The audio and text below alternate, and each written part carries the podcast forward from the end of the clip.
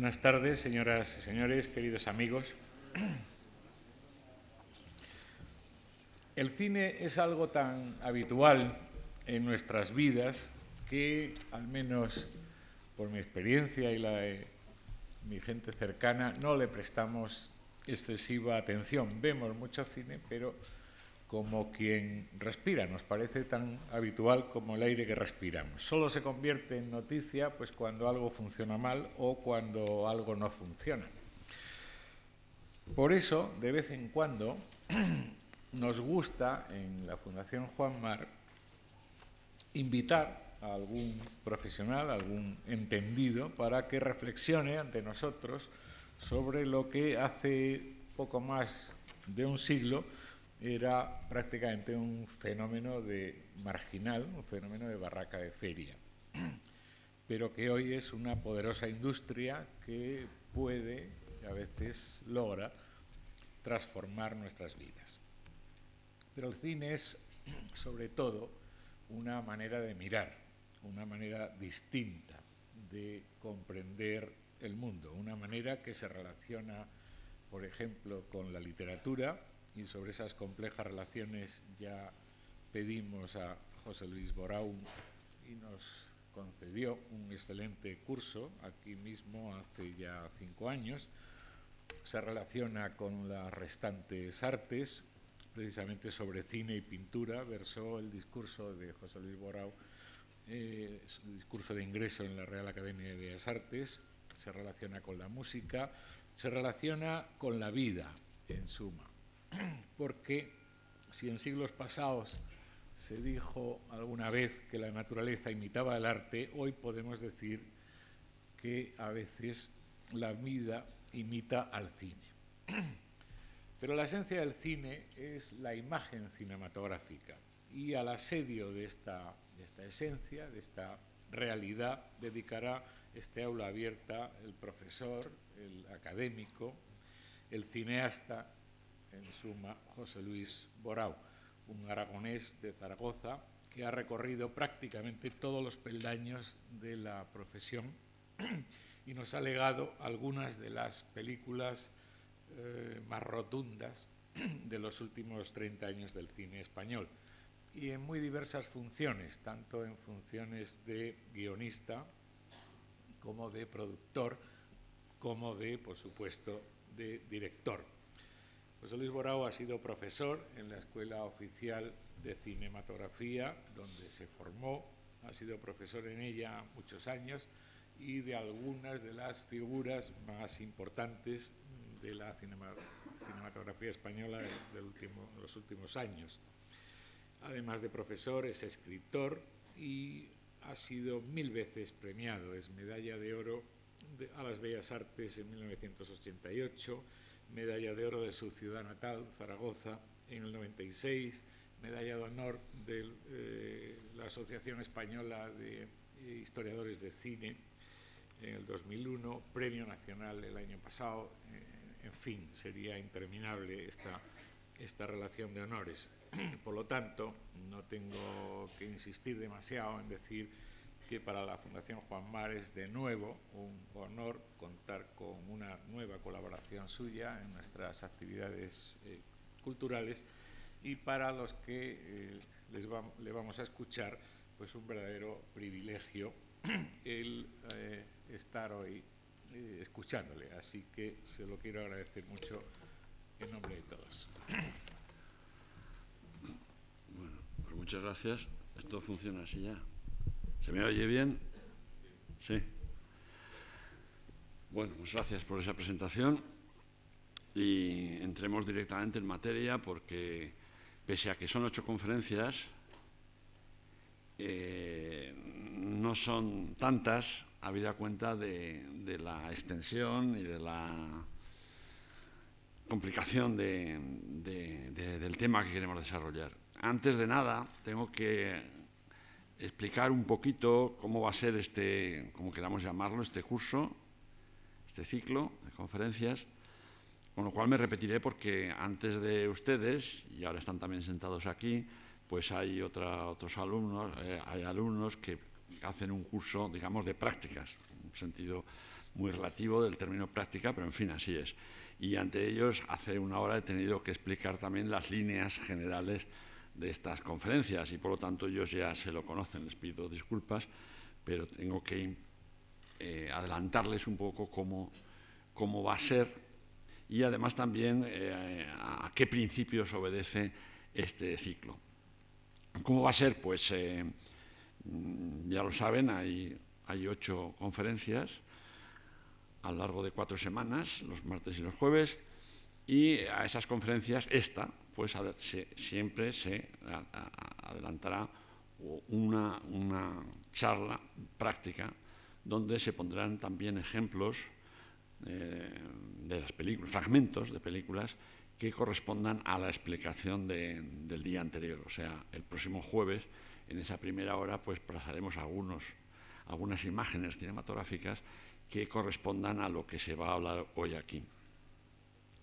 También quiero adelantar que me he permitido eh, cambiar un, poco el programa, porque me he dado cuenta de que dos conferencias al final, las de los dos últimos días, para dedicarlas a la realización cinematográfica, a la realización de la imagen, tengo que explicar esto, pues eran poco, eran poco. Y entonces creo que en cambio de las tres primeras conferencias, la de hoy, la del jueves y la del martes siguiente se podrían, se podrían reducir, se podrían sacar simplemente dos, ¿eh? y entonces nos quedaría, nos quedaría una tercera para que al final del, ciclo pues pudiéramos dedicar tres que son necesarias al, tema de la realización de la imagen cinematográfica. Eh, ese concepto esa definición, realización de la imagen cinematográfica, eh, tengo también que explicarla a su vez, porque puede llevar o inducir a error. Yo no voy aquí a explicar, como ustedes, en tres días y en tres horas, por tanto, no se puede dar un curso de realización cinematográfica, por razones obvias. Aquí no se puede poner una cámara y explicar, etc. Pero no solamente eso, es que este, este, este ciclo eh, está dedicado a la imagen cinematográfica y ahora, explicaré esa precisión. Entonces, eh, no, eh, o sea, se trata de saber qué es una imagen cinematográfica y cómo se puede realizar el día de mañana, en su día, cuando ese guion llegue a manos de un director, de un productor, etc. Entonces, no, nunca vamos a pasar, digamos, excepto esporádicamente, para traer a cuento o a relación algunos ejemplos, pues eh, nunca vamos a pasar a, un tema que por otra parte para la mayoría del público pues sería bastante árido ponerse a hablar aquí ahora de planos, contraplanos, travelings, montaje, etcétera, que son conceptos profesionales y que supongo que a la mayoría pues no le importan demasiado. Por lo tanto, la primera cuestión es explicarles a ustedes de qué vamos a hablar estos días. Eh, si este ciclo tuviera un subtítulo, como fuera un capítulo cervantino, pues yo diría que, yo diría, pondría como subtítulo o como epígrafe de ese, de ese título de cada día, pondría el de que siendo imprescindible, consustancial diría yo, el concepto de imagen a la condición humana y proporcionando el cine imágenes pues el cine colabora, contribuye a, ese desarrollo o a esa, mejora o enriquecimiento de la propia condición humana. Esto es de lo que va a tratar el curso, ¿eh? fundamentalmente. Todo se va a apoyar, de alguna manera, en una frase de Quevedo, que es admirable, y que dice, hablando de sí mismo, yo soy un fui.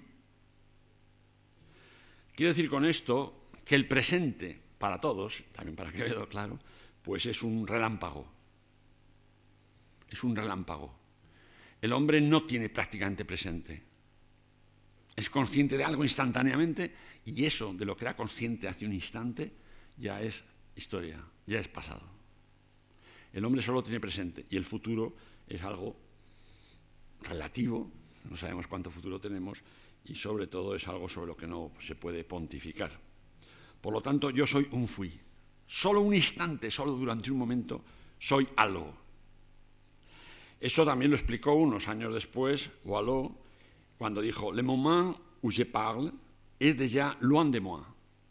Es el mismo concepto, solo que, o sea, él dice, el momento en el que estoy hablando ya está lejos de mí, ya se me ha ido, ya se ha pasado, ya es pasado. Entonces, eh, lo que ocurre es, claro, Quevedo es un gran escritor, más que un escritor, como sabemos, como dijo Borges, eh, Quevedo no es un escritor, es una literatura. Es una literatura. Y eso lo dijo Borges, que no era particularmente, digamos, admirador de la literatura castellana o española, pero lo reconoció. Lo que ocurre es que, claro, la divina sombra de Cervantes, pues le, ensombreció un tanto, o le oscureció un tanto. Pero, en fin, esa, esa descripción es admirable porque además coincide el fui con una sensación ya que es, es pura onomatopeya de, eh, de, fui, ya se ha marchado, es como algo que pasa delante de nosotros y que no hemos podido ni detenernos a, a enjuiciarlo, ni casi, casi a disfrutarlo. Bueno, eh, ¿a qué viene esto? Pues viene a que cuando las cosas nos han pasado, se reducen a imágenes. Se reducen a imágenes, automáticamente, fisiológicamente. Solo quedan las imágenes. El tiempo presente, insisto, no existe prácticamente. El futuro, menos aún. Solo quedan las imágenes. Nosotros somos nuestras imágenes. Y las imágenes son los recuerdos. ¿Qué son los recuerdos de nuestra vida, de nuestras personas queridas, de nuestra propia autobiografía? Eh, ¿Qué son los recuerdos? Las imágenes que conservamos, que hemos conseguido conservar, que hemos conseguido salvar. ¿Qué son los sueños? Pues los sueños son imágenes. Por cierto, diré que hace unos años en una universidad americana se hizo un descubrimiento mm, según el cual los, los, los espectadores de cine, los, los, espectadores frecuentes de cine, los que iban mucho al cine, pues soñaban más fácilmente que los demás. ¿Por qué? Esto es adelantar un poco eh, conceptos, pero en fin, lo digo ya por si acaso no quiero que se me quede en el tintero, porque es muy importante. ¿Por qué? Porque el cine prefabrica sueños, sirve sueños,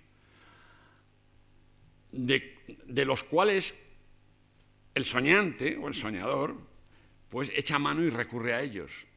El hombre que va mucho al cine pues sueña con una cierta, con una cierta mayor facilidad, porque el cine ya le ha, prefabricado perdón, primeros planos, planos aéreos, travelings, etc. Cuesta menos esfuerzo soñar desde hace 100 años, porque las imágenes ya están ahí, podemos recurrir a ellas. Esto es muy importante. Bien, entonces, eh, esas imágenes, las imágenes de las cuales vive el hombre, de las cuales se sustenta y gracias a las cuales se encuentra el relativo sentido que encontramos a la vida, pues pueden ser imágenes automáticas, físicas, evidentemente. O sea, un árbol se refleja en un lago, o, una ciudad, o un edificio, o una persona, y entonces es una imagen física, mecánica, no estamos hablando de esas imágenes. ¿eh? Eh, pero las, eh, las, imágenes, las imágenes que perviven que, nos han, que, perviven dentro de nosotros, que nos han quedado de nosotros, que han sido masticadas para nosotros o nosotros mismos las hemos masticado, pues eso, y que las hemos digerido, por tanto, eso, conforma nuestro, algo así como un ordenador, gracias al cual, insisto, podemos pensar y podemos... Eh, ¿qué, se, qué, se, ¿Qué es primero? ¿La imagen de algo que vemos o la idea, no las ideas no se forman de las imágenes, esto ya lo dijo Platón. El hombre que ve muchas cosas normalmente o que se fija más, pues tiene mayor riqueza de ideas, ideas más desarrolladas, más desenvueltas. ¿eh? Eh, esto es, forma parte, como diríamos, vamos por la vida creyendo que, que que, existimos realmente, vamos por la vida creyendo que, dominamos este, este, este, cotarro, esta invención, esto que tenemos alrededor nuestro, pero realmente estamos interpretándolo con arreglo a lo que sabemos y lo que sabemos ya solo son imágenes o las ideas que han provocado esas imágenes. Eh, todos esos recuerdos, todos esos sueños, todas esas imágenes atesoradas, es lo que forman nuestra, nuestra, digamos, nuestra alma, nuestro último refugio de identidad. Es lo que, lo que se podría llamar el cuarto de atrás nuestro. Pero las imágenes, las imágenes, no estamos hablando todavía de las imágenes cinematográficas, cuidado, ¿eh? las imágenes se gastan con el uso.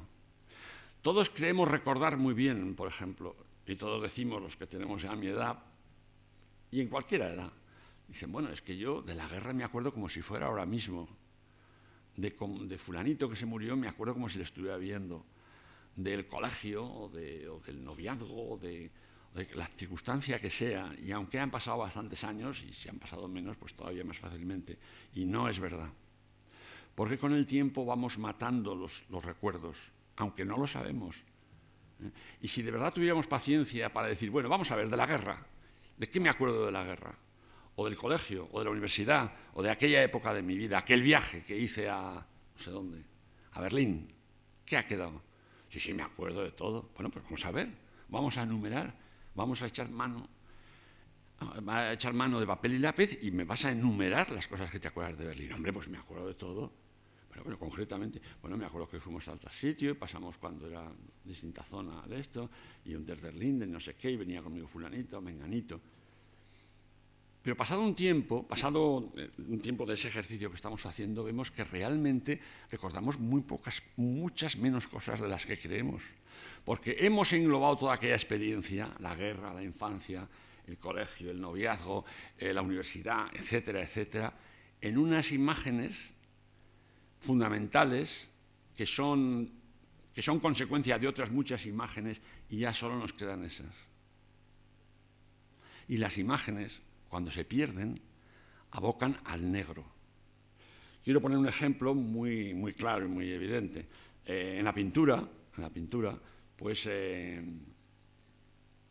en la pintura las imágenes y en la fotografía las imágenes tienden, cuando se repiten, cuando son tales imágenes, tienden a tener como fondo el negro. Y lo voy a explicar, y voy a poner dos, tres ejemplos porque más no cabe. O sea, en las meninas, la imagen que refleja el espejo, donde vemos a los reyes que están presenciando la pintura, o la fabricación, o la, como queramos llamarlo, de ese cuadro que está pintando Velázquez, y que a lo mejor son ellos mismos, cuando los vemos a través del espejo, y todo el cuadro es una imagen, claro, naturalmente, pero esa imagen contiene otra imagen, que es la del espejo. La imagen del cuadro, que es la imagen, por decirlo así, mecánica, física, de ida, pues eh, naturalmente está por todos lados concreta y la podemos apreciar en todos sus detalles, sus detalles generales, porque esta cosa es el estilo del pintor. Pero en lo que está al fondo, la imagen que produce el espejo, dentro de esa imagen global que es el cuadro, se ven los reyes y detrás nada. ¿Por qué? Por, una razón óptica simplemente, porque realmente un espejo puede repetir a distancia lo que tiene delante, lo que tiene, pero no puede repetir lo que hay detrás ya de esos temas, de, esos personajes. Hay un ejemplo muy claro del que me ha tocado a mí hablar aquí, bueno, aquí en la Fundación Mars, pero en el Museo Thyssen hay un cuadro,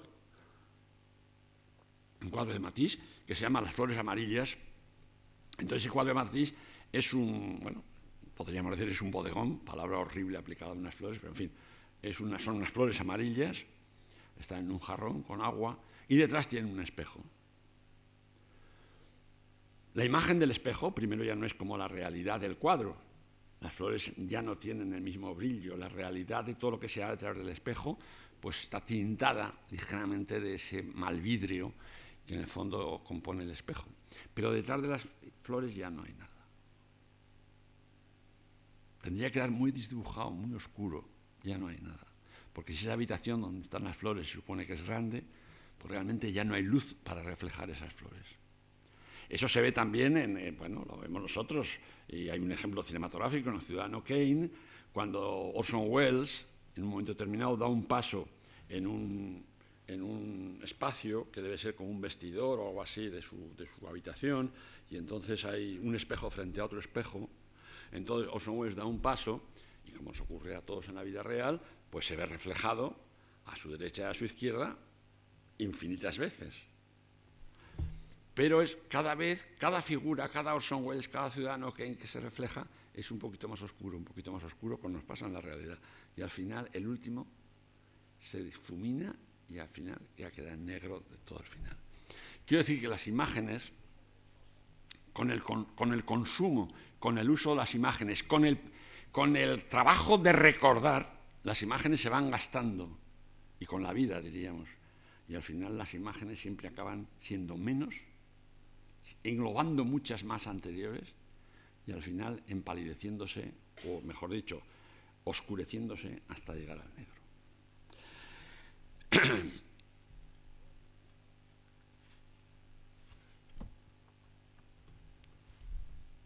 Todavía no hemos llegado a la imagen cinematográfica, estoy tratando de describir el, tema de la, charla. ¿no?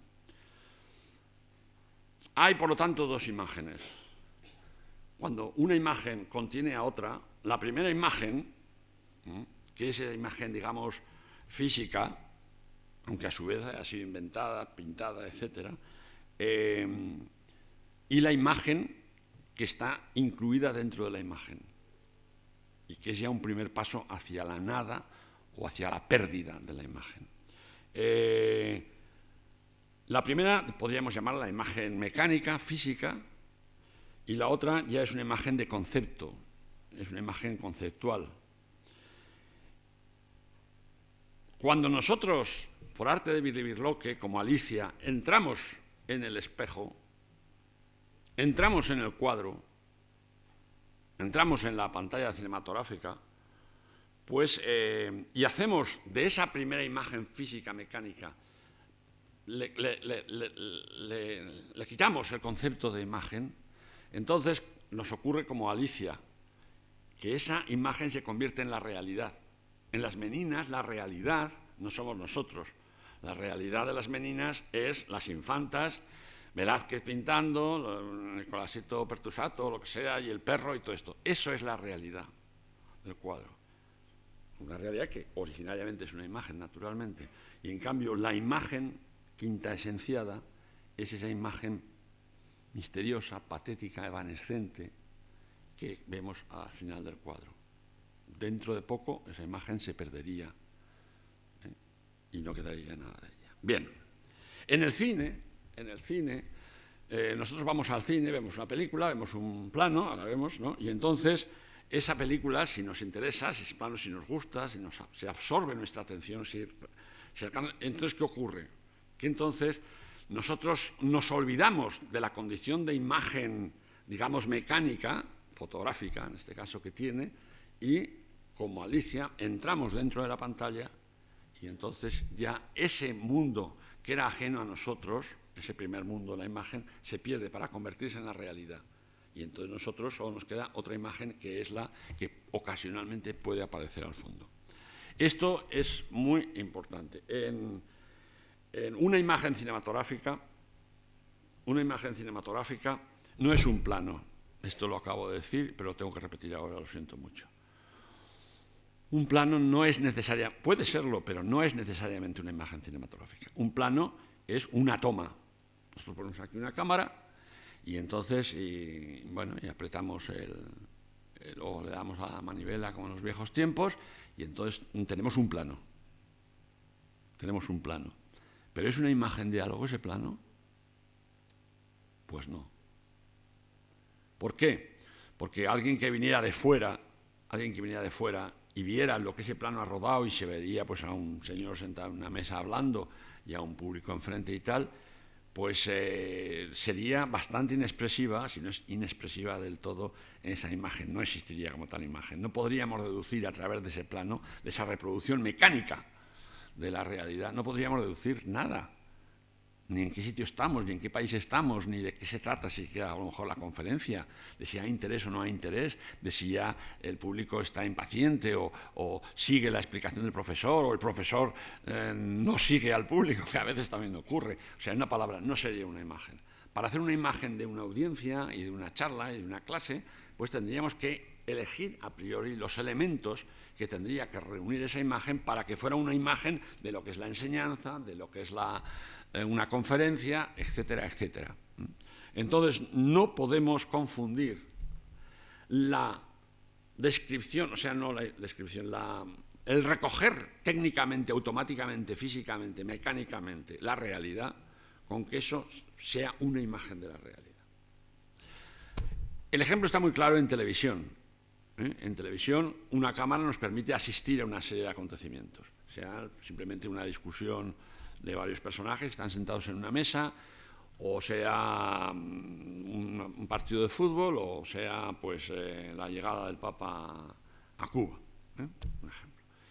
Mm, y entonces eso es una retransmisión. Mecánicamente, mecánicamente, mecánicamente, reproducimos ese evento, ese acontecimiento, ese hecho. Pero no estamos dando una imagen de ese hecho. A veces, por milagro, por azar, por el talento del, operador que lo está rodando, pues a veces sí que se constituye una imagen. Y entonces, mira un momento, que esto es estupendo, porque se ve pues al Papa y detrás, eh, detrás al Che Guevara en una, en una eso que hay allí y al mismo tiempo delante. Y entonces todo eso me da un sentido. No no se trata solamente de retransmitir algo que está ocurriendo, sino que lo que estamos viendo momentáneamente además tiene una validez de imagen. Bueno, las películas, para entendernos, las películas se hacen con imágenes. Hay dos maneras de obtener una imagen cinematográfica, vamos, de, de hacer una película, vamos a ser precisos. Una es poniendo una cámara delante de algo que queremos reproducir. Entonces se piensa, bueno, pues esto, este decorado es muy bonito, o muy expresivo, o como se quiera, estos actores son formidables, van vestidos con relación a la época o al, carácter que tengan ellos, y, se piensa que siendo todos los elementos que constituyen esa presencia que tratamos de grabar o de, o de registrar, o de impresionar, como se decía en los viejos tiempos del cine, pues eso va a constituir una imagen. Y hay películas realmente admirables en el sentido, algunas muy famosas. Eh, películas admirables en el sentido, oh, qué, barbaridad, qué, bien están los actores, o qué, o qué escena, qué batalla, qué mm, lo que sea, ¿no? Esta boda, con este baile, con esta gente, que... Pero mm, ese no es el procedimiento de hacer una imagen, porque eso es decir, bueno, vamos a rodar miles y miles y miles de metros, ¿eh? Y entre tantas tomas desde tantos ángulos y repitiendo además cómo constituye esta escena de este baile, pues seguro que hay un momento que es una imagen, y seguro que la hay, ¿eh? y seguro que la hay además, donde aquello todo tendrá un sentido, todo será realmente la imagen de algo, no la retransmisión de algo. Esa es la forma de conseguir una imagen. A eso tienen cierta tendencia directores que ya estamos entrando en el capítulo, como, vemos, del, quehacer cinematográfico, tienen tendencia sobre todo a directores de origen teatral, teatral sin, comillas, ¿eh? no me refiero ahora a que les guste que los actores eh, pues hablen con cierta, eh, con que proyecten la voz, no me estoy hablando de todo esto, ¿no? sino son lo suficientemente inteligentes y cultos, los que lo son, pues para saber que el cine es el cine, el teatro es el teatro. Pero sí, lo que están haciendo es rodar o impresionar una representación. Una representación. Y ellos montan una representación mucho más rica de lo que puede ser un escenario, con muchos más personajes, con fondos reales, el bosque es el bosque, el castillo es el castillo, o un decorado maravilloso que lo, que lo aparenta. Y entonces dicen, eh, esta representación la ruedo. Es un procedimiento de conseguir una imagen cinematográfica o de no conseguirla, si no se sabe que de todo eso que se ruede, poco llegará realmente a ser una imagen cinematográfica y probablemente no, habrá presupuesto ni tiempo ni nada para ir entre tantos metros de película eligiendo ese fragmento. Entonces simplemente pensarán que bueno que aquello es muy esa representación rodada y muy bien rodada incluso interpretada y muy bien interpretada y muy bien fotografiada etcétera pero eh, a la larga a la larga eh, el público ni el crítico seguramente yo diría más bien que el, el crítico menos no llegarán a descubrir qué es lo que les, es lo que les produce, qué es lo que echan en falta en esa, en esa película. Todos los elementos que conforman la imagen, el plano, pues son de primera categoría. Pero no hay una imagen de casi nada. o solo la hay ocasionalmente. La otra manera, bueno, ejemplos de estos son muy fáciles, es, y, ejemplos buenos, claro, ejemplos malos no tendría sentido ponerlos, pero hay grandes directores, pues como Elia Kazan, como Visconti, sin ir más lejos, son directores, como veis, todos de, origen teatral, que actuaron, vamos, actuaron, que trabajaron en el teatro antes que en el cine, donde ruedan maravillosas representaciones que no están al alcance de los espectadores habituales, porque no hay escenarios para eso, ni hay actores tan en esa concentración de actores, etcétera, etcétera. Entonces, pero confían en que rodando lo que se represente delante de ellos, si se representa bien, eso será una imagen cinematográfica. Y luego hay el procedimiento inverso, que es inventarse las imágenes, preparar las imágenes que a todo esto es a lo que nos referiremos en las tres últimas lecciones o charlas, como queramos llamarlo, y luego rodarlas.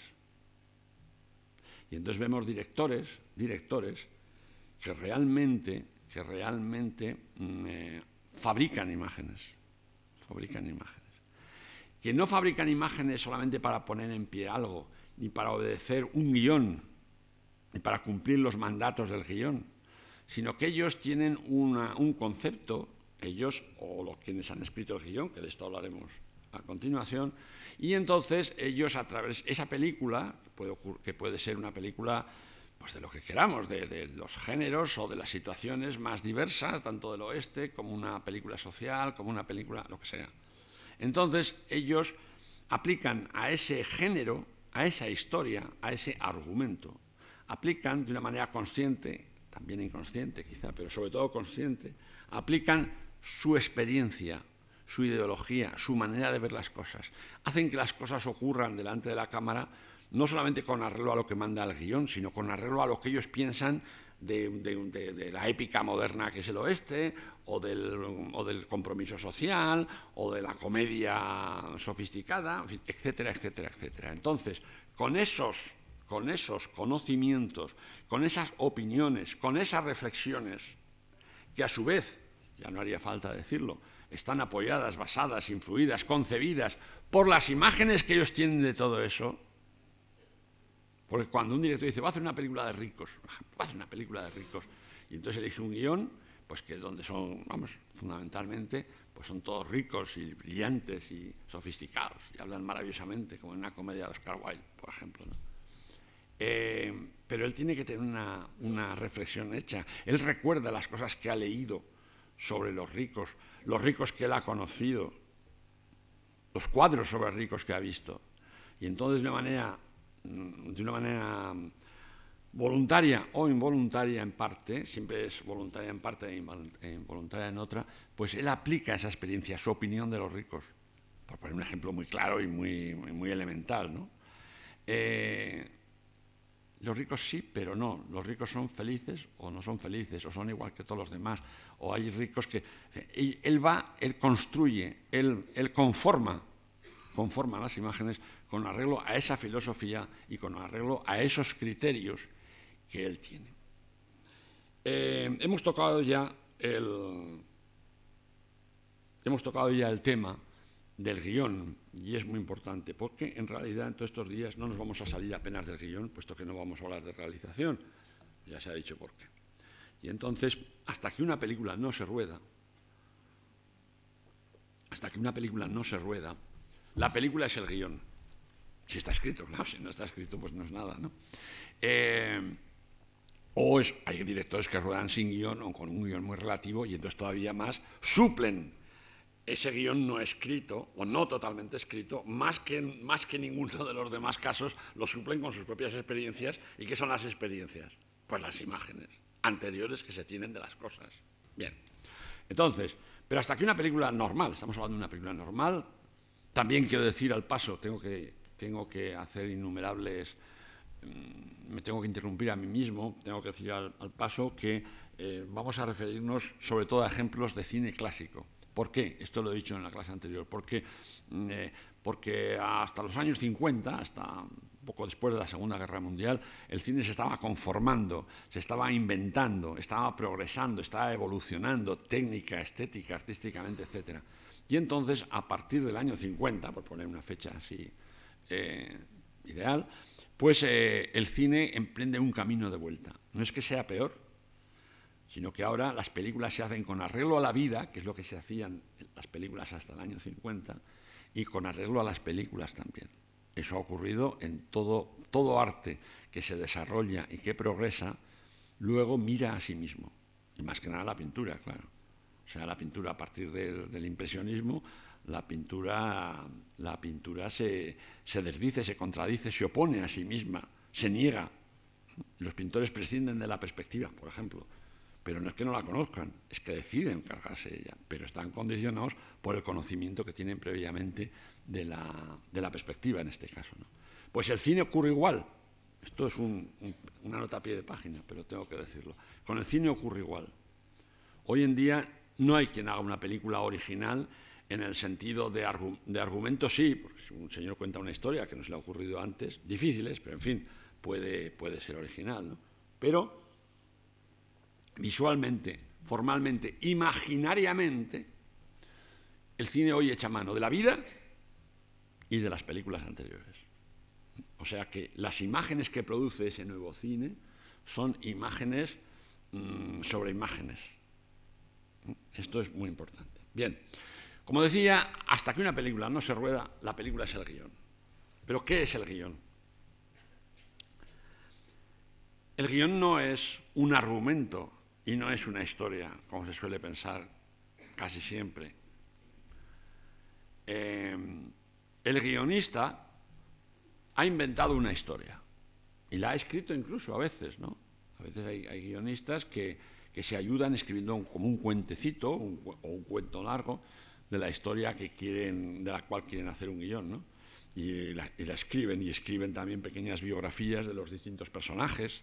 Eso lo cual es estupendo porque además te permite, te, permite profundizar ya en personajes que tú habías decidido que fueran de una manera y luego al escribir sobre ellos se van enriqueciendo, te van contradiciendo y los vas, vas ajustando, vas añadiendo cosas, de dos personajes haces uno, de uno haces dos, etcétera, etcétera. Bien, todo eso es el proceso de creación de una historia. Pero eso no es el guionista. El guionista tiene que contar con una historia, naturalmente, que se ha inventado él o que la está adaptando. De tal manera que si podría decir que cualquier guion, sin necesidad de que sea una adaptación de Don Quijote, ni de Guerra y Paz, ni de, ni de Romeo y Julieta, todo guion es una adaptación, una adaptación de la historia que previamente existe que previamente existe y es la que o escribe un señor que se llama Cervantes o, Chekhov o ha inventado ese señor que se llama guionista. Pero el guion es la descripción de una película.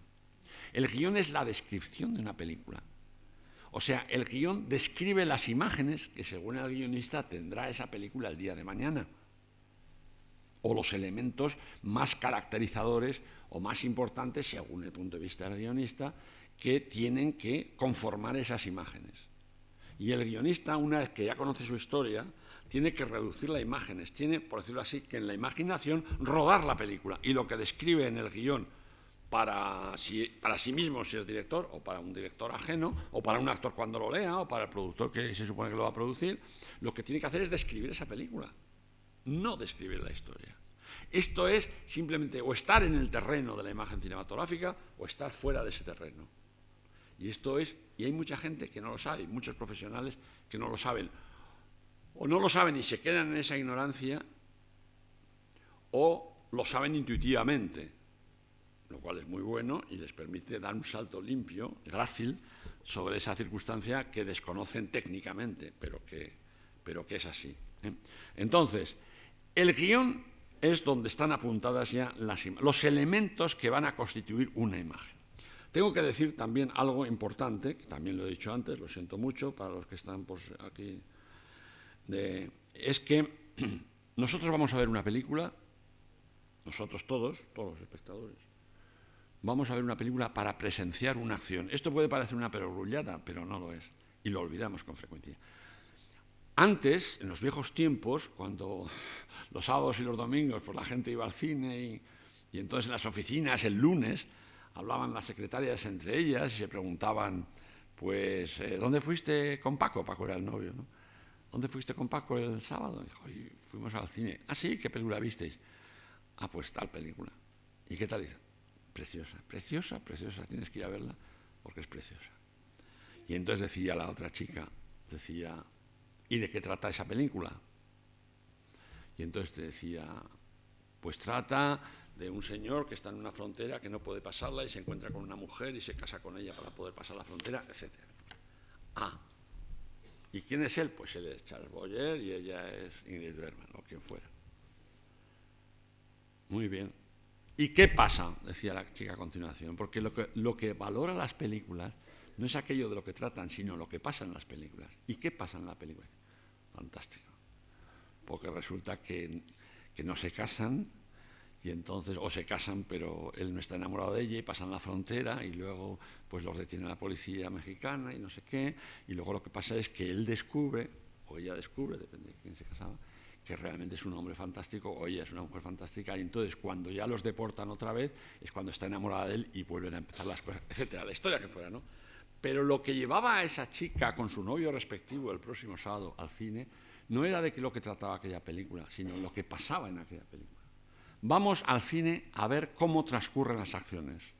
Nuestra vida, que tiene unas acciones muy escasas, muy poco brillantes, y sospechamos que vulgares, aunque nos ocupen tanto a todos, eh, no bastan y tenemos que ir al cine a ver, a ver, a ver acciones, a presenciar acciones. Esto es, hay un, hay un tipo de cine, hay un tipo de cine donde no se asiste a acciones, solo se asiste a situaciones. Y entonces ese es el cine documental. Entonces tiene un interés limitado, a no ser que verdaderamente tengas interés en esa cuestión de que trate, que sea, pues, por ejemplo, pues la dificultad de, pasar de una frontera a otra en un, mundo dividido por, por, razones políticas o por fronteras o por lo que sea, o el hambre de los niños en la India, o, cómo se reproducen las flores de, yo qué sé, etcétera, etcétera, o la vida del oso en, en el Himalaya. Pero fijaos que allí nunca pasa nada presenciamos una situación. Eso sí, exigimos que esa situación sea, bueno, sea, sea verdadera, sea real, que, sea lo más completa posible, pero nada más. Al que le basta conocer, al que le basta conocer y ser informado, pues le basta. Pero al espectador que va a ver lo que pasa en una película, lo que le pasa a la gente, lo que pasa en la vida, a ese no le basta. Por eso de ahí el neorrealismo tuvo un momento maravilloso, y yo soy un gran defensor del neorrealismo, pero hubo un momento en que el neorrealismo hablaba de cuestiones, de personajes, de situaciones y de problemas que por ser el del hombre de al lado o el de nosotros mismos, o los de nosotros mismos, ya conocíamos. Y entonces tuvo tendencia, o iba hacia el mundo de la comedia, los panes, amores, fantasía, Gina Lewis y todo eso, o iba, eh, iba a describir una situación ya conocida o ya vivida incluso por los espectadores, lo cual lo hacía, lo convertía, si te descuidabas, en una especie de documental reconstruido. Y eso agotó al neorrealismo, lo cual no implica que hoy en día, como, como yo siempre digo, cualquier película hoy en día que quiera ser realista, que quiera ser realista, pues no puede prescindir de las conquistas del realismo. O sea, en otras palabras, hoy toda película realista tiene algo de neorrealista, aunque no se participe de los presupuestos morales o que conformaron aquel movimiento. Entonces, ¿qué pasa? Que vamos al cine vamos a ver qué pasa. Y lo que pasa tiene que ser conmovedor, interesante, divertido, inesperado, sorprendente, eh, fascinante. Nos tiene, que nos tiene que dar envidia, envidia de, ese señor como nosotros, que en cambio mm, se acuesta con una señora maravillosa, o, esa, o sea, envidia de, esos mundos de, donde los hombres pueden, en el género oeste, donde los hombres tienen capacidad de decisión, puede cambiar la marcha, si no de una historia de un país, pero sí la de un la de un pueblo, la de una sociedad pequeña, etc. O sea, vamos al cine a, a, contemplar esa acción que nosotros no tenemos normalmente, o que no nos basta. Bien, pero esa acción, esa acción hay que describirla con imágenes. Y entonces esa es la aportación de, del cine a nuestras, de la imagen cinematográfica, perdón, a nuestras, a nuestras vidas. ¿Qué ocurre? Que a lo largo de los años, sobre todo para quienes han sido buenos espectadores de cine, no solamente esos señores o esas señoras sueñan con más facilidad y tienen pesadillas más horribles todavía, porque cuando algo les ha sentado mal en la cena, no solamente, no solamente reaccionan con arreglo a la, mala digestión, sino con arreglo a horrores prefabricados que han presenciado antes. Y, en caso que no sean pesadillas, sean sueños normales, pues lo mismo, en el tono que se quiera. Entonces, eh, es ese hombre, ese hombre que, sueña mejor o más fácilmente o, sin tanto esfuerzo, porque ha visto cine, pero sin llegar a ese caso, todos nosotros conocemos mejor la vida por las imágenes que hemos digerido antes. O sea, primero, todos vamos a Nueva York, por un ejemplo evidente, y vamos a Nueva York y, ya, ya sabíamos un poco cómo era en Nueva York. Ya teníamos una imagen de Nueva York. Sobre todo si la imagen era en color, porque yo recuerdo que Javier Poncela siempre cuenta que cuando fue a Nueva York, como las películas eran en blanco y negro, no le sorprendieron las formas, ni las calles, ni los rascacielos, le sorprendió el color de las cosas, el color de los rascacielos, etc. Pero bueno, hoy en día ya eso tampoco existe. Entonces, ¿qué ocurre? Que en nuestras vidas, en ese cuarto de atrás, ese cuarto de los trastos, que podríamos decir, donde hemos ido almacenando en ese ordenador maravilloso y donde se han ordenado, o por lo menos almacenado, ideas, imágenes que son consecuencia de las ideas e ideas que son consecuencia de las imágenes. En eso donde está nuestra infancia, la guerra, la universidad, el primer noviazgo, lo que sea, además están las películas, las imágenes que recordamos de las películas. Y con eso vamos tirando, echamos, recurrimos a esas imágenes. Y eso ocurre en la, vida real también. Muchas veces se dice, estás hablando de una cosa totalmente ajena al cine, ¿no? Dices, ¿no te acuerdas de aquella película que él llegaba y no sé qué? Y echamos mano de aquel recuerdo, de aquella película, para poder interpretar mejor el presente, para encontrar un sentido al presente. O sea, ese viaje al cine ese viaje a las imágenes en las que a las que han quedado reducidas aquellas películas, es para el hombre actual, para el hombre moderno, para el hombre desarrollado, inevitable. Inevitable. ¿Qué pasa también con las imágenes de las películas? Pues pasan como las imágenes de la realidad. Todos creemos recordar la guerra civil, los que tienen miedo. Pero no recordamos tanto, recordamos cosas sueltas a las que nos hemos ido agarrando pensando que recordábamos muchas más, pero aquellas otras más que recordábamos se han ido perdiendo. Bueno, pues con las películas ocurre igual. Hablamos de una película concretamente, pues la que sea, el que de mi valle, o, o, El hombre tranquilo, o Casablanca, o que sea la película que queramos. Y entonces, creemos que la recordamos muy bien y no la recordamos muy bien. Nos hemos quedado con esa imagen global que era toda la película a su vez, o con momentos muy concretos, muy detallados, muy particulares. Cuando volvemos a ver esa película, cosa que a mí siempre me ha sorprendido, dicho sea de paso, yo digo las cosas un poco como vienen a la imaginación, porque si no me da miedo luego no poderlas poner en su sitio cuando corresponda y que se pierdan. Pues entonces, cuando nosotros... Eh, siempre me ha sorprendido el hecho de que las películas no se vuelvan a ver por mucha gente, o que digan, Ah, esa película ya la he visto. ¿Cómo que esa película ya la he visto? ¿Te gustó mucho? Sí, es fantástica, esa película es fantástica. Y además no te creas, pienso mucho en ella, pero ya la he visto. Bueno, ¿quién ha dicho eso al oír una sinfonía de Mozart? O, o quién dice, no, eso ya lo he oído. Mozart está muy bien, pero es muy antiguo, ¿no? Dice, bueno, pues Casablanca, o la película que sí. O sea, muy bien, pero joder, otra vez Casablanca ya. Si, te dicen la he visto mil veces, se comprende. Pero hay mucha gente que no la vuelve a ver y cree que la recuerda, y es mentira. Y cuando por casualidad, por un azar, por imposición, pues porque se aburre esa tarde, vuelve a ver esa película, descubre que él tenía una idea global de la película, una imagen global de la película, con algunas motitas, con algunos recuerdos concretos, pero muy pocos. Y te dicen, anda, pues ya no me acordaba, claro. Ay, ay fíjate que esto no, claro es verdad, es que él era el cuñado, es que eso no me acordaba. Y yo pongo un ejemplo conocido de una señora, vamos, conocido para mí, que es de una señora que yo conocía, que era muy mayor y tenía muy buena memoria, porque si no la historia no sería buena que veía cuando se, comenzaron a pasarse en la televisión hace 20 años o 25, cuando fuera viejas películas que ya había visto en su juventud. Películas, no sé, de Marlene Dietrich, de Greta Garbo, de lo que fuera. Y decía, sí, sí, me acordaba de todo, me acordaba de todo. Vamos, es que me acordaba de todo. Me ha gustado verla, ¿eh?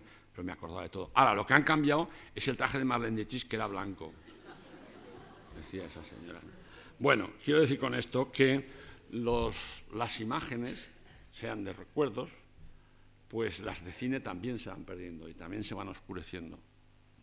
Y entonces eh, nos sorprendería saber las que hemos ido dejando atrás y cómo reducimos, así como reducimos la guerra civil, de hecho, a cinco situaciones, o nuestro bachillerato, o lo que sea, pues a veces una película, normalmente lo que te queda de la película es, eh, es esa imagen global definitiva que a su vez tiene que ser toda película. Em,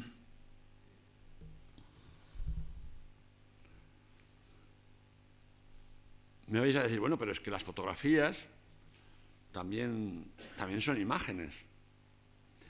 Y, y la televisión, ya lo he dicho, también da imágenes. Bueno, es verdad, pero no siempre.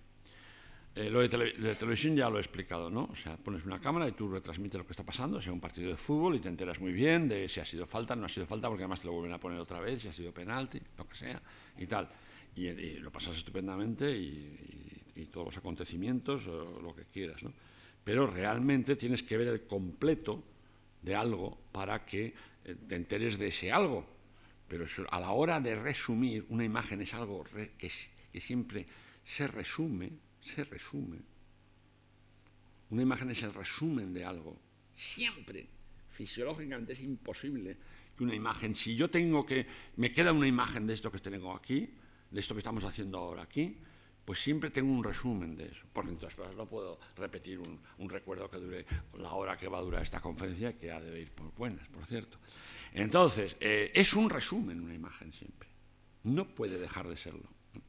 Bueno, pues entonces, en la televisión, eh, estamos presenciando algo,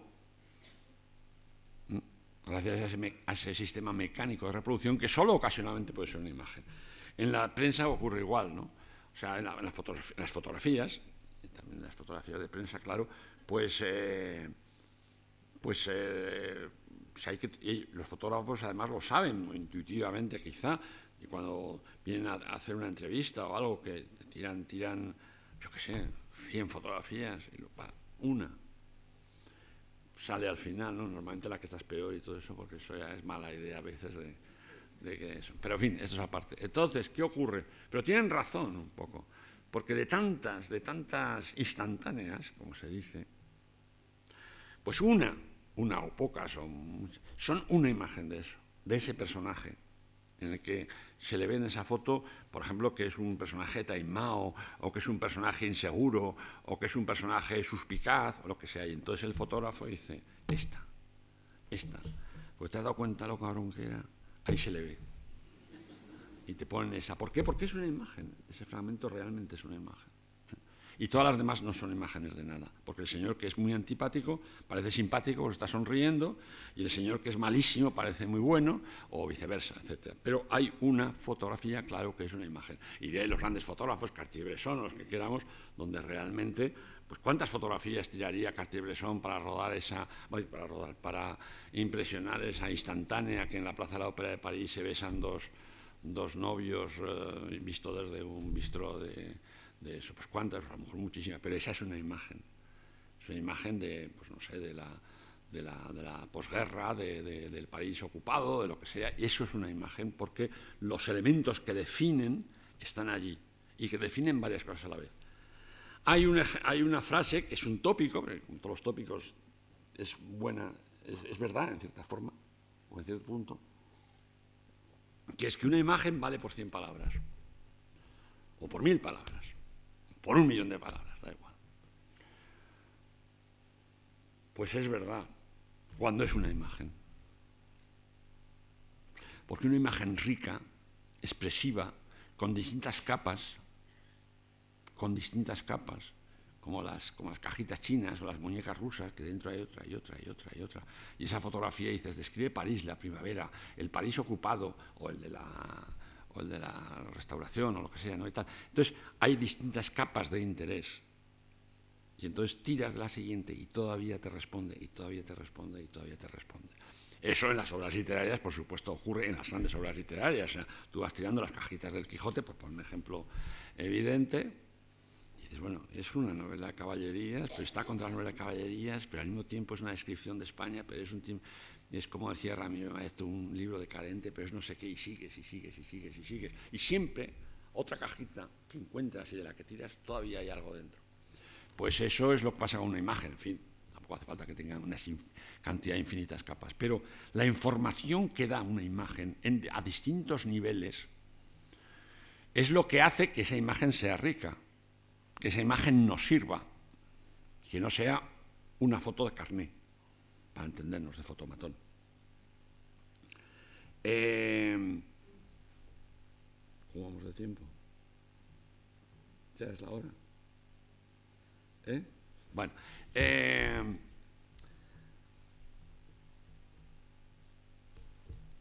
las imágenes, vamos a ver cómo puedo decirlo esto sin que sea demasiado complicado. Explicar. Eh,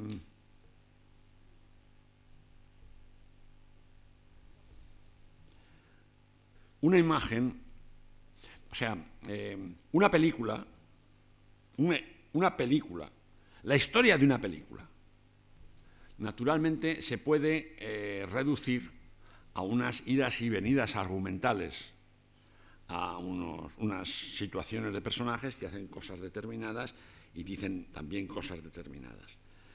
Eh, pero claro, una película son, como ya he dicho, una serie de imágenes. Entonces las imágenes y eso es labor fundamentalmente del director en este caso, y del director sobre todo que se plantea las cosas así, como Friesland. Una película es un arco, a su vez compuesto de pequeños arcos, que son las escenas de la película, perdón, que son las secuencias de la película, y, que luego a su vez son los planos de la película. Tengo que decir también de pasada que hoy en día se habla con una gran ligereza de eh, cuestiones cinematográficas, es muy frecuente, y se dice una secuencia eh, a lo que es realmente solo una escena. Una, una, una escena, eh, aunque en un guion diga secuencia 144 y solo ponga un taxi llega a la, a la puerta de la casa donde vive Paquito y baja Elenita. Secuencia 45. Bueno, eso no es una secuencia, eso es una escenita. Entonces, todas las escenas que tienen la misma finalidad dramática, que se cuentan para algo, para algo, entonces forman una secuencia. Esto es importante. Bueno, entonces, ¿qué ocurre? Que una película ya la tenemos dividida en secuencias. Una película tendrá, normalmente tienen de 14 a 20 secuencias, no más que eso. ¿eh? Pasa es que eso están compuestas por escenas que a su vez están compuestas por planos. Ahí sí que son planos. Muy bien. Entonces, ¿qué ocurre? que todos esos planos y todas esas escenas, todas esas secuencias tienden, o sea, tienden, no, deben tender a contar una historia, por supuesto. Pero una imagen vale por 100 palabras o por mil, por las que se quiera. Entonces, ¿qué pasa? Que el director sabe, y el guionista debería saberlo también, que el espectador no puede seguir viendo, aunque se desarrolle la acción de la película, no puede seguir viendo las mismas cosas que ha visto porque se fatiga, se desinteresa, porque ya lo ha visto. Esto es muy importante. Entonces, ¿qué pasa? Que esto en términos de, ahora sí, de realización cinematográfica, pues es, no, eh, en esa secuencia están hablando fulanito y menganito, pues que ella que esté a la derecha y el que esté a la izquierda. Porque hace tres secuencias, o hace lo que sea, o 20 planos, estaban también ella a la derecha y a la izquierda, pues ahora tienen que estar al revés, etcétera una conversación de unos, una serie de personajes reunidos en un, en un cuarto, en un cuarto de estar, en la sobremesa, pues entonces no pueden estar como estamos en la vida real, que estamos todos sentados en una sobremesa, nos invitan a comer en una casa y cuando termina la comida, normalmente, a no ser que la sobremesa sea la española, es otra vieja historia donde los personajes, como en las novelas de Galdós o, en nuestras casas de niños, nos quedábamos todos en la mesa, pero en fin, una película que sea anglosajona o española de ahora y tal, comen y después de comer se van al salón y están ahí, a están dos horas hablando, o tres cuartos de hora, media hora, muchísimo tiempo con el caso.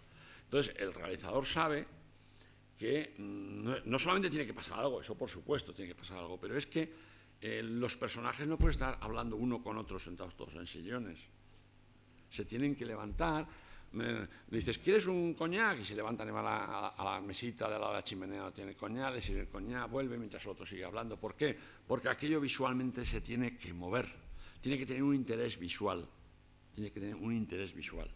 Y entonces, eh, ¿por qué si no? Pues simplemente es un intercambio, un peloteo de opiniones, de gracias, de chistes, de lo que se quiera. Y eso, eso es mortal para una película. Hay una película que se llama, supongo que eso estaba en el guion, pero en fin, yo solo he visto la película, eh, que se llama La costilla de Adán, la recordaréis muchos, donde, bueno, es una película de Cukor y por tanto era una comedia fantástica y, todos los actores eran Catherine Hepburn y Spencer Tracy, nada menos. Se daba la circunstancia de que los personajes eran dos abogados. Y se da la circunstancia también, eso está la película, que él era el fiscal, el abogado fiscal, y ella era la defensora. Y además era, tenía que defender a una mujer. Bueno, entonces, pues, el día del juicio, como son marido y mujer, pues desayunan juntos, claro.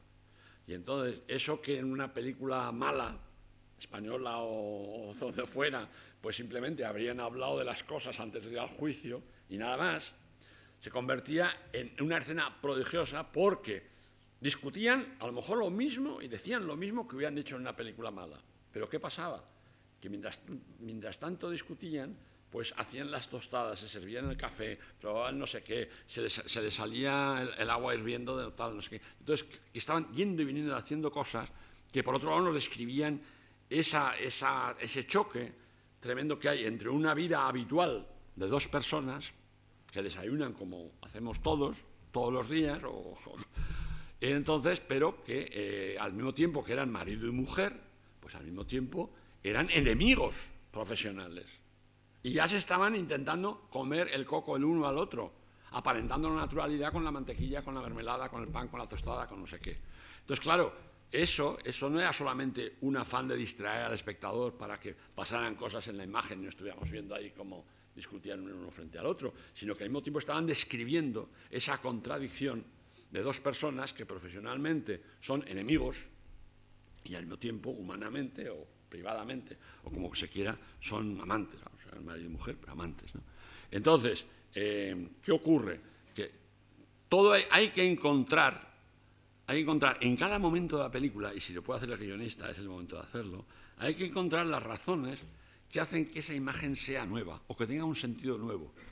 No para los críticos, insisto, ni para el espectador, pero que, sea así porque el espectador y hasta los críticos intentarán, eh, eh, acusarán, acusarán esa falta de movimiento, esa falta de interés, ese aburrimiento o esa falta de riqueza. No evolucionan los temas. En las películas tienen que evolucionar los temas que se han apuntado. Pero no solo argumentalmente, no solo con el diálogo, sino visualmente. Visualmente. Eh, si no hay nada más aburrido que una película de ricos donde todo el rato salgan muchos planos generales para demostrarnos lo maravillosa que es la mansión. Porque al principio, sobre todo antes, cuando la gente, las, las, cocinas en nuestras casas pues no eran como son ahora, ni por supuesto como eran en el cine. Entonces yo me acuerdo cuando era niño que decían, bueno, salen unas cocinas, decían las señoras, porque para ellas ya como el sumum de aquello, de. O unos decorados, unos salones. Muy bien. Pero que conste que eso no se puede hacer más que al principio o alguna vez en la película, porque en el momento en que vayan y entren siempre en plano general para enseñar la magnificencia de esa mansión o el carácter luminoso de la cocina o lo que se quiera, la gente se puede suicidar en las butacas porque ya lo ha visto y se convierte en la película en una película de casas, se convierte en una película de trapos, se convierte. Hay un momento determinado en que los personajes no pueden ir vestidos de casi nada más que de ellos mismos porque, porque incluso una mujer que cada escena sale con un traje nuevo y maravilloso y elegante, empieza a perder elegancia y empieza a cansarnos, porque las ideas se van desarrollando a lo largo de la película a costa de imágenes. ¿eh? Y entonces eso corresponde, por supuesto, en el momento de la verdad, al director. pero también el guionista. El guionista tiene que saber y tiene que apuntar lo que se tiene que estar viendo al mismo tiempo. Tiene que estar. Y al mismo tiempo también lo que no se puede ya se ver, ni oír en una película. Y lo tiene que saber para eliminarlo. Nosotros en la vida real entramos en las habitaciones, salimos de las habitaciones y abrimos y cerramos las puertas. Estos son ejemplos muy elementales, pero en fin, pongo, los pongo porque son muy claros. Entonces, en la vida real no nos damos cuenta de que abrimos una puerta, de que la cerramos. No nos damos cuenta de que al entrar en un sitio decimos buenos días o buenas tardes o adiós. Es más, si entráramos y no dijéramos buenos días o buenas tardes, que tío más mal educado, o, ya, se despide a la francesa, no dice nada. ¿eh? Pero en las películas no se pueden pasar la, vida la mano abriendo, entrando puertas, dándose la mano cuando se presentan, diciendo buenos días o buenas tardes. Tiene que parecer que es una escena habitual, tiene que parecer que un señor va a ver a su abogado pero si ha habido escenas anteriores donde le ha dado la mano a otro, no le puede dar la mano al abogado, porque el público no va a echar en falta que no le dé la mano al abogado. Al contrario, otra vez, otra mano que da. No lo, no lo pensará, no lo pensará, pero lo acusará, que es lo más grave de todo. ¿no?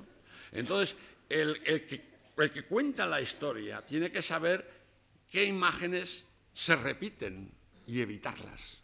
Evitarlas bien, porque tampoco puede evitarlas tan mal que luego diga un momento determinado, diga, aquí no se saluda a nadie, aquí nadie pregunta buenos días. ¿Me explico? O sea, que tiene que evitarlas bien, porque si no las evita bien, es un, mal malísimo. O sea, que y tiene que estar controlando lo que se ve. Pero no solo eso, sino que lo que se ve al fondo de la imagen, o delante de la imagen, o donde sea, corresponde a una idea o una imagen siguiente complementario a lo que se ha visto ya, que sigue adelante con el discurso, digamos, imaginativo o imaginario de lo que se está viendo antes. Ese es el control de la imagen que tiene que estar ejercitando, en primer lugar, por supuesto, el guionista, naturalmente. También en su momento el, director, por supuesto, pero ya desde el principio. O sea, insisto, el guion no es una narración que nos hace alguien y que no tiene más leyes que los de la propia narración, que son bastantes. El guion es una película que se basa en una narración, pero que tiene unas imágenes. Y lo que hace el guionista no es inventarse la narración, que eso se la ha inventado ya, o no se la ha inventado, o lo ha adaptado, o lo que sea. Lo que hace es describir las imágenes de esa película que todavía no existe. Cuando esas imágenes sean inesperadas, incisivas, sorprendentes, mm, deliciosas, eh, será lo que recordaremos de la película. ¿Mm? Y entonces, pues eh, voy a poner también un ejemplo muy claro. Bueno, hay, o sea, hay directores, hay directores, tengo que decir nombres, hay directores que construyen así sus películas. Las construyen plano a plano. Supongo que los guionistas para los que con los que trabajaban también, pero en fin, yo ahora me fijo en, los guiones, en las películas, puesto que el guion no lo conozco. Con las construyen plano a plano, como Hitchcock, como Friesland. Y hay directores que conciben las películas y las inventan a partir de imágenes. Todavía es más esto. Por ejemplo, dos ejemplos muy cercanos.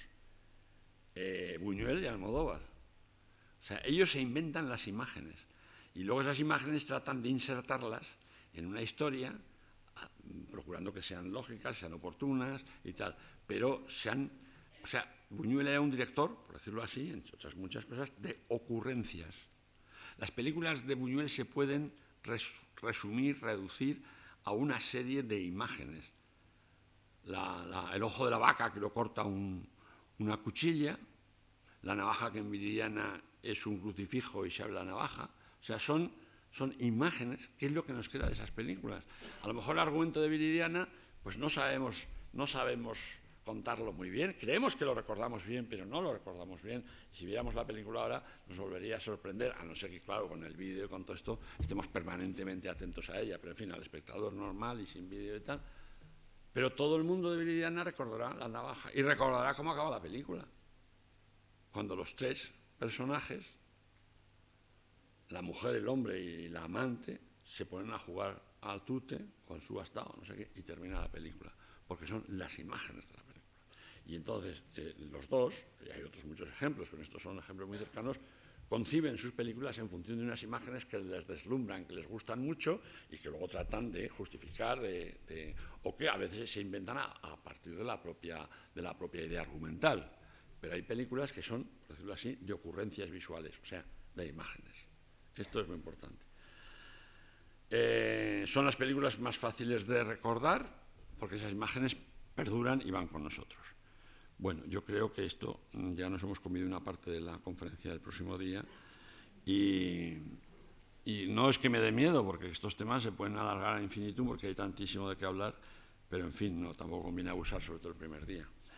Eh, esa es la, razón de ser de este, de este ciclo, como, como éramos llamarlo, siendo la imagen, y vuelvo a acabar con esa especie de epígrafe de, capítulo cervantino, siendo la imagen o la necesidad de la imagen consustancial a, la condición humana,